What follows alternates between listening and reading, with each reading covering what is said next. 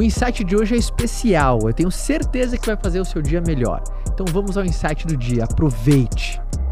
Quando você começa alguma coisa, você é ruim. Quando alguém começa algo, significa que essa pessoa é ruim. É a mesma coisa que você fala, Caio, eu acabei de começar a tocar piano. É a mesma coisa que você me fala assim, Caio, eu sou ruim no piano. É igual para mim. Agora, muitas pessoas têm estratégia que quando começam, ou seja, quando você começa você é ruim, você tem uma segunda estratégia, que é você decide fazer pouco. Se você é ruim, porque você está começando e todo mundo é ruim quando começa, se você decide fazer pouco, você fica ruim por muito tempo.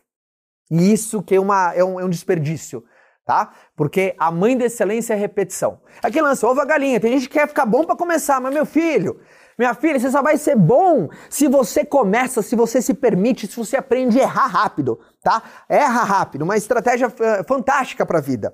Erra rápido, recomeça mais rápido e reaprende mais rápido ainda. Tem muita gente que tem pavor de fazer uma ligação, cara. Sabe, de prospectar um possível cliente, um cliente em potencial. Você tem, você tem pavor do que o outro vai achar, Pô, mas será que eu vou incomodar? Faz. Tenta. O que eu te garanto é o seguinte: você sofre de mil medos que não vão existir. A maioria das pessoas sofre mil medos que não terão. Isso é uma frase de Mark Twain, se não me engano. É, e isso é derivação da preocupação.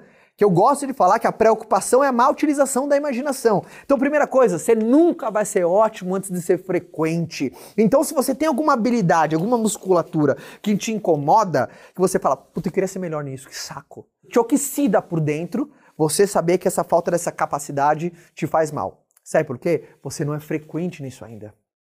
Se você se apaixonar pela frequência, deixa a mágica da frequência acontecer. Deixa a mágica da frequência acontecer. Nada resiste à frequência. Mas nada, nada resiste à frequência.